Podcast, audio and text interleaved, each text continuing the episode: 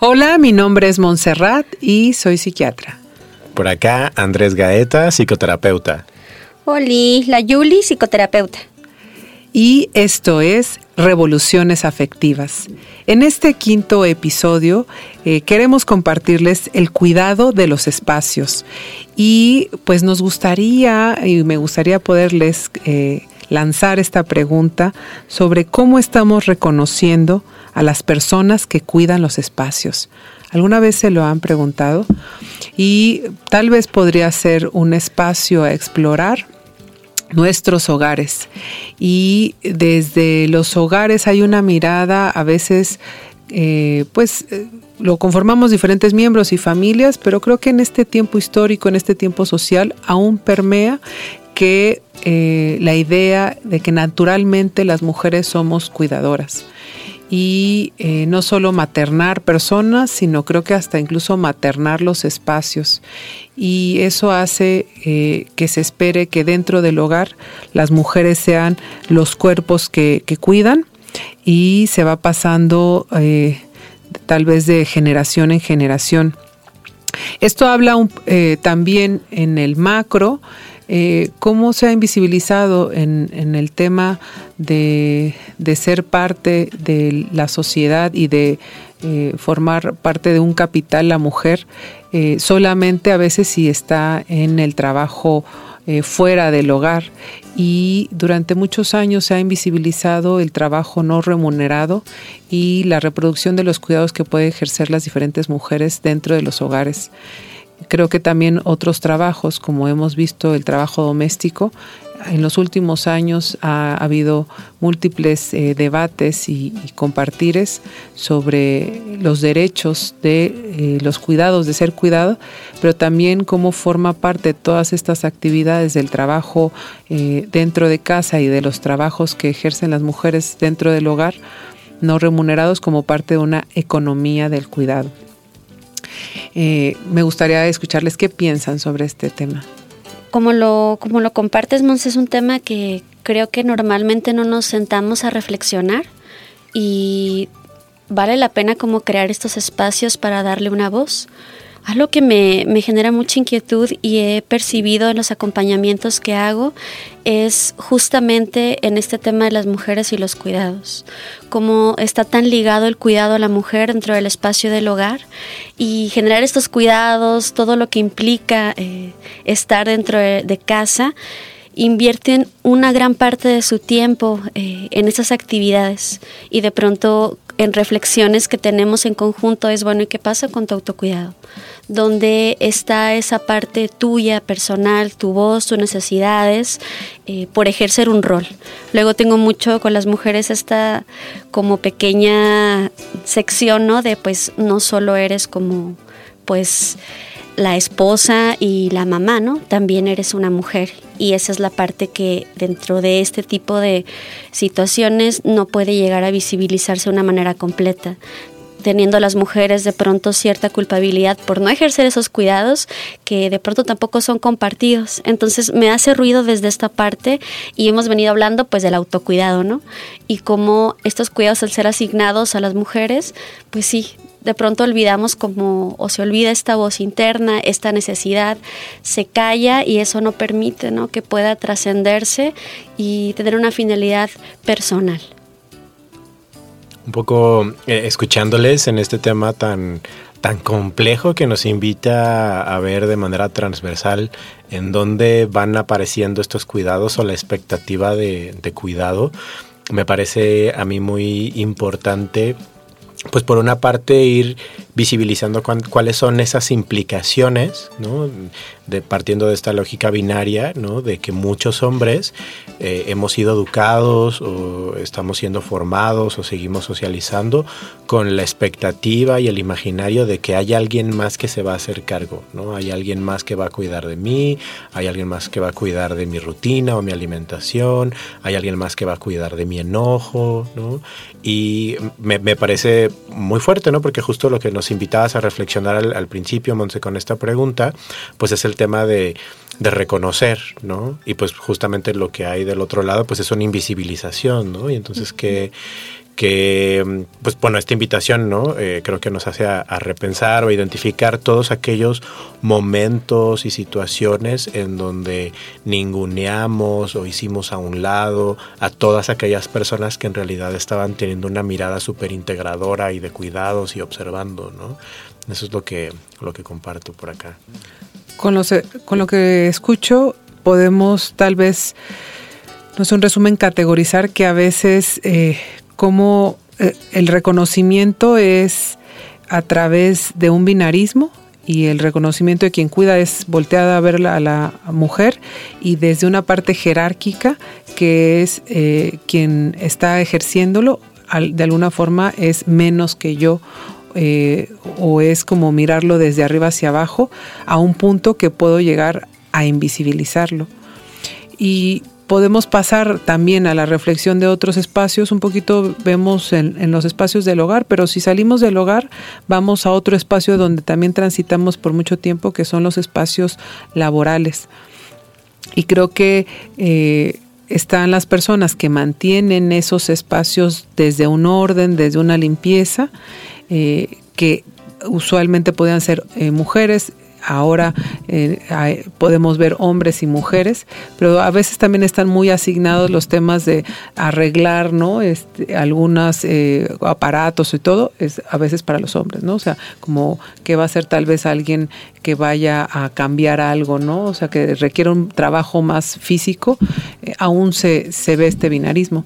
Pero por el otro lado también es Nuevamente creo que se espera que la mujer esté ahí el, donde tenga el café, ¿no? Esté limpio tal lugar, pueda anticiparse a necesidades de un espacio laboral para preservarlo. Ahorita me vino la, a, la, a la mente que había una persona que conozco y ella estaba eh, trabajando eh, y su jefe y en realidad iba más allá de lo que le correspondía laboralmente y le sacaba sus citas médicas, ¿no? sus citas para hacer sus estudios de salud, ir a recoger cosas de, de su de tintorería y todavía después de trabajar, o sea, ya dejaron de trabajar juntos y él le seguía marcando para solicitarle. Y de alguna forma en una eh, retribución donde la mujer decía es que es un buen hombre, yo le estoy muy agradecida de todo lo que me ayudó y entonces es como no me importa, ¿no? O sea, lo hago, o sea, a pesar de que ella está dividida en 80 mil trabajos y su familia y todo, seguía estirándose. Eh, y volvemos otra vez a, dejar de mirarnos eh, y, no, no eh, posicionar el tema de amarse a través de accionar aspectos de, cuidado y también a veces como, como quererse eh, oh, me viene otra paciente que, decía, eh, le preguntaba, oye, ¿tu mamá cómo me la describirías? Y me decía como incondicional. Y yo dije, cuidado, o sea, porque que habla, ¿no? De esa mujer que tal vez no va a decir un no, que no va a poner un límite. Y tal vez eso se esperaría, ¿no? Como figura de, ah, eh, de la empleada, ¿no? Este, estrella o el empleado estrella, cómo tendría que ser, ¿no? O la persona que, dirige un hogar, en este caso como mujer. Creo que justo ahorita un poco para continuar esto que, que mencionabas sobre los espacios laborales, creo que se va teniendo esta complejidad de sí partir de estos estereotipos de género, pero también ir entrecruzando todas estas miradas de clase y del color de la piel, ¿no? Eh, las capacidades físicas que tenemos, ¿no? Como un poco bajo esta lógica de hiperproducción del sistema capitalista, ¿no? Pues al final también se le van asignando eh, estos estándares, ¿no? De cuánto vale un cuerpo a partir de lo que puede producir y que eso que produzca pues tenga que ver con, cosas materiales, ¿no? Eh, que, y un poco lo digo en este tono ácido, ¿no? Como de, pues todo esto que tiene que ver con escuchar, con estar ahí, ¿no? Con poner atención a las emociones, ¿no? Es algo que se va, se va ninguneando, ¿no? Se va, se va invisibilizando un poco también. Y esto me, me, conecta también con el tema de las jerarquías, ¿no? Hay ciertos espacios donde las jerarquías están sumamente marcadas y donde las necesidades de las personas que se implican eh, quedan también invisibilizadas, quedan silenciadas. Y conecto, ¿no? está el tema del binarismo, está el tema de los estereotipos, está todo esto que comentamos y también cómo dentro de nuestros trabajos o de pronto en el quehacer laboral las necesidades personales no se comparten o no es posible en muchos espacios decirlas, ¿no? Porque el jefe va a reaccionar de tal manera, así es mi jefe, ¿no? Y tengo pacientes que acompaño que en sus espacios laborales eh, empiezan a generar frustración por ser invisibilizados. Entonces creo que también en los espacios laborales valdría la pena retomar. Cómo estamos generando... Eh, espacios de autocuidado, espacios para que las personas puedan tener sus pausas, pero creo que es algo que veo muy comúnmente, o sea, veo como esta parte de, de esta invisibilización, lo digo como de manera reiterada, pero pienso que eh, en eso que decías del como hacer y tener, ¿no? Creo que esta idea está tan arraigada a nuestra sociedad que no importa si yo no me encuentro bien física y mentalmente, o sea, yo necesito hacer y tener. Y eso es mi idea del bienestar, cuando necesitamos empezar a navegar en el ser y estar, que es un poquito o un muchote, ¿no? Lo que Revoluciones Afectivas trata de, sembrar. Y siguiendo eh, como el transitar de algunas personas que cuidan nuestros diferentes espacios, llegamos a la comunidad. Y eh, creo que hay un tema que tocamos la vez pasada del cuidado de las formas de vida. Se entremezcla, me parece, ¿no? los espacios, las formas de vida y un poco como el tema de de sentirte que lo posees, porque tal vez cuidamos algo que nos costó o cuidamos algunas veces cosas de la casa, pero lo que puede ser en nuestro trabajo o en, la comunidad, ¿no? En, en nuestra ciudad, como decimos, alguien lo va a cuidar. Entonces, eh, no nos importa si se queda en la oficina la luz prendida, no nos importa si en los espacios eh, de la calle hay basura o, o, simplemente es como el basurero comunal, porque atribuyo que alguien tiene asignada la tarea de cuidar ese espacio. Y a veces, hasta incluso, como decíamos en esta parte de mirada eh, de clase, entonces va a haber alguien que lo va a recoger. ¿no? Entonces tengo, por así decirlo, el derecho a que yo hago lo que quiero porque alguien lo, lo, lo va a, a limpiar y a veces se ha denominado como todas estas personas que se dedican a estos servicios y a estos trabajos eh, cuidados sucios, desde una mirada de cómo algunas personas pueden verlo. Y creo que cada una de esas personas que pueden estar en, en la comunidad o en espacios laborales son invisibilizados y les hace una transversalización de todo lo que hablábamos ahorita, ¿no? De, del color de la piel, de una clase social y, y cómo a veces esa misma persona incluso pudiera denominarse como un ciudadano de segunda, ¿no? O, reafirmar eh, una estructura colonial de servilismo, ¿no? Y de, y tener que eh, generar eh, actos reverenciales para ser validado o visibilizado, e incluso lo reproducen entre sus compañeros, ¿no? Quien llega tal vez nuevo a ejercer este trabajo. Mm, creo que también es, un reto el, poder eh, cambiar la creencia y la percepción de, todas estas personas que cuidan estos espacios. Creo que mm, vuelvo ¿no? con lo que los estoy escuchando y reflexionando con este tema de ser y tener y cómo las personas podemos llegar a, a cosificarnos. Este tema me parece interesante porque al final del día todo trabajo es digno todo trabajo tiene una función y se va tejiendo ¿no? en un orden social. Y es muy común que podamos hacer esta invisibilización, incluso que nosotros podamos llegar a hacer comentarios, este, gesticulaciones, un lenguaje verbal y no verbal eh, de desprecio, de minimización, en vez de reconocer que cualquier actividad eh, que se haga tiene un sentido y una participación y creo que es como dice Monse, ¿no? De, de pronto es como, ay no, la persona que tiene esta actividad y puedo minimizar en vez de saber que su contribución me beneficia y la contribución que yo hago también beneficia a otra persona. El tema no es eh, categorizar y jerarquizar qué tanto haces bien tú en comparación a otros, sino ir visibilizando que el conjunto de actividades tienen un propósito y al final del día podemos eh, minimizar este tipo de actividades, pero son parte de nuestra vida cotidiana.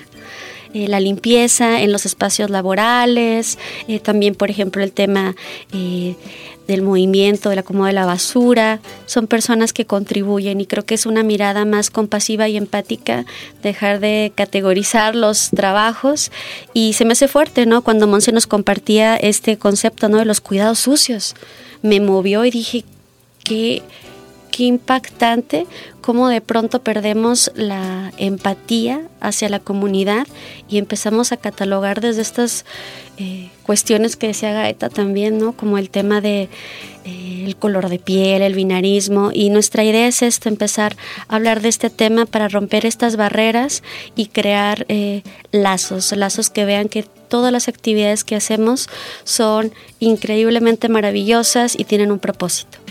Y, creo que un poco de lo que también pues invita a, preguntarnos con, con, todo esto que hemos estado dialogando, pues es eh, eh, por una parte también en esta, en esta lógica o en esta idea, ¿no? De estar produciendo, de estar trabajando, de cumplir con expectativas, ¿no? Y de asumir, ¿no? Que hay otras personas eh, cuidando, que no estamos reconociendo, ¿no? Que no estamos validando, ¿no? Como pues sí buscar ese pequeño momento de preguntarnos qué ¿Qué es eso que aparentemente es tan importante que no nos permite reconocer, validar a las personas que están al lado, ¿no? Como reconocer cuáles son sus vivencias, ¿no? Y creo que también eso un poco, bueno, creo que eso nos va a conectar con una pregunta que ahorita nos va eh, a, lanzar Monse, pero... Échala de una vez si quieres. un poco, bueno, voy a, voy a decir algo antes de, lanzar esta frase, pero creo que vienen eh, dos cuestiones en esta complejidad, ¿no? De invisibilizar y de ser invisibilizado, ¿no? Todo este cuestionamiento de qué tendría yo como persona que cuestionarme sobre mis emociones y sobre mis necesidades cuando encuentro, cuando encuentro estos momentos de invisibilizar a alguien. Y por el otro lado, qué pasa con aquellas personas que hemos tenido experiencias de ser invisibilizados, invisibilizadas, invisibilizadas, no, no tener este reconocimiento qué momentos, lugares encontramos, ¿no? Como para trabajar también esas consecuencias negativas, ¿no? Hacia, hacia nuestros cuerpos. Creo que sería padrísimo que pudiéramos empezar la reflexión desde el interior, pero que pudiéramos abrir nuestra intención es que cada uno de lo que nos escucha eh, se cuestionen y a su vez abrir la conversación dentro de sus vínculos, dentro de sus redes, porque creo que haríamos una diferencia en hacer escuchas de justo, ¿no? O sea, tantos, tanto tiempo lo tuve guardado y a, nadie le pude decir, ¿no? Eh, que me sentí de esta forma invisibilizado, que me lastimaron, ¿no? Que reiteradamente a lo largo de, de tal vez mi, mi, línea familiar hemos pasado, ¿no? Eh, cierto tipo de violencias o, o, situaciones difíciles y creo que en la escucha podemos sostenernos. eh, pero entonces eh, es poder seguir la interconexión. Nuestra intención no es eh, darles un formato de el deber ser del buen, de la buena conducta, de las buenas emociones, sino crear cuestionamientos que nos lleven a vincularnos de una forma profunda, armónica, compasiva, amorosa, conmigo mismo, pero también con las diferentes formas de vida y nuestros espacios que finalmente también pues nos sostienen. Entonces, todo esto. todo esto lleva a esta pregunta que tenemos por aquí. ¿Cómo influimos en los espacios y cómo nos influyen los espacios? Y ahí, eh, de nuestro querido eh, licenciado en psicología, Marco Aguilera, aprendimos, creo, no sé ustedes, el término que para una propuesta de un psicólogo fue la psicogeografía que es la unión de la disciplina de urbanismo, de geografía y de psicología. A mí me dio mucho sentido porque así en resumen es, habla que cómo influyen en nuestras emociones, pensamientos y conductas los espacios en los que transitamos. Pero cuando estábamos pensando en esto, me acuerdo, Julie, que tú dijiste, pero también no solamente cómo nos influyen, sino nosotros cómo podemos influir en, en nuestros espacios. Entonces, pues parto otra vez desde el interior, es cómo habitamos entonces nuestro cuerpo y cómo habitamos nuestro espacio más inmediato, que puede ser nuestro cuarto o nuestra casa, o de ahí es nuestro carro, nuestro eh, trabajo, eh, nuestra, este, pegadito fuera de la casa, ¿no? O sea, la colonia y de ahí pues nuestra comunidad, nuestra ciudad. Y creo que a veces estas... Eh, pautas de hábitos pueden hacer un impacto si lo sumamos con otras sobre nuestro bienestar, sobre nuestra salud mental. En ocasiones juega un papel como parte de una atención integral en un trastorno mental. Y los seres humanos eh, somos unos seres sintientes impactados por muchísimas cosas, ¿no? El clima, creo que las estrellas, todo nos genera un impacto en nuestro ambiente y por eso el hablar de los espacios tiene mucho sentido, porque el espacio donde yo estoy desenvolviéndome habla de mí, habla de qué pasa adentro de mí. Y es interesante cuando podemos ver nuestros coches, eh, la parte de nuestro escritorio donde nosotros trabajamos, porque eso habla de qué sucede adentro. En procesos depresivos, cuando buscamos celebrar las pequeñas grandes victorias, una de las recomendaciones iniciales es parte de tu espacio parte de tu espacio, comienza a ordenar algo pequeño y simbólico. Hay un libro que me gusta mucho, no recuerdo el autor, pero se llama Tiende tu cama. Entonces este libro lo creó un ex marine y él habla, ¿no? Es un libro de hábitos de cómo puede cambiar tu día desde una pequeña y maravillosa cosa como es tener tu cama. Entonces eh, creo que es bueno partir de ahí y también ir colocando eh, que nosotros también impactamos el lugar donde estamos. Nuestras emociones, nuestra vivencia tiene un sentido e interviene la energía o los espacios que compartimos con otros. Pues ha sido un gusto dialogar con ustedes. Creo que este, este episodio nos invita a tener una mirada súper amplia de, los diferentes espacios. Sí, y creo que eh, podemos eh, hacerles la invitación que eh, también sin quien nos escuche, nos parece que también hay que repensar las políticas públicas de accesibilidad a los diferentes espacios, cómo se está organizando también eh, las ciudades, no sé qué piensan, pero eh, la parte de construir, construir casas, casas, casas, casas y tener las mismas vías, eso creo que como ciudadanos no lo cuestionamos y sigue habiendo pues diferentes intereses, ¿verdad? No quiero entrar en polaca, ¿verdad? Eh, pero solamente como llevarles a la mirada que haya una conciencia y una creo que una parte más activa de, de, los espacios en donde transitamos y que sí puede haber una diferencia estar en contacto con la vida, la naturaleza, tener plantas, ¿no? Este, el aroma, el estar limpios. Quisiera nada más como cerrar, eh, en una ocasión acá Chihuahua vino a una OSC que se llama Juconi, que acompaña a familias desde su casa en el tema de violencias, principalmente sobre niñas, niños y adolescentes. Acompañan durante años a, a, a esas familias. Y una de las cosas que decía esa persona que, que llegó a acompañar a una familia que lo primero que llegaba era a ver su casa y ver cómo utilizaban sus espacios. Si la mesa que era para comer había diferentes utensilios, estaba sucio, ahí podía ser un generador de violencia por esos tipos de espacios, porque pueden generarse conflictos a partir de ello. Y a veces eso no lo podemos, o sea, simplemente lo, lo miramos con solamente la parte utilitaria. Eh, eh, de pues está sucio, ¿no? Pero se crean también relaciones a partir de los espacios y a partir de cómo se, se mueven y nos movemos. Entonces, pues ha llegado nuestro tiempo de terminar porque nos emocionamos, pero les invitamos con mucho cariño a que nos sigan acompañando en el siguiente episodio. Y eh, pues creo que dejo la palabra para nuestra frase célebre de cierre pues les invitamos justo a seguir por este camino de la escucha, recordar que la escucha es transformadora. No, así no era. Las revoluciones son transformadoras.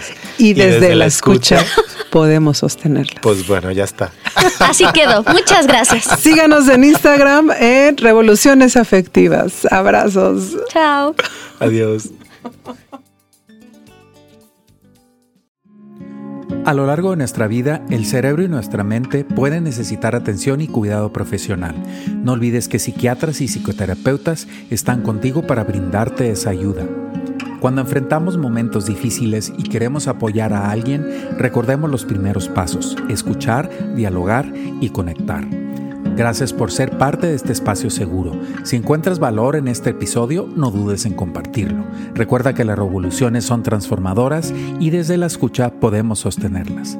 Conecta y comparte con nosotros en Instagram o en donde escuches tus podcasts favoritos. Solo búscanos como Revoluciones Afectivas.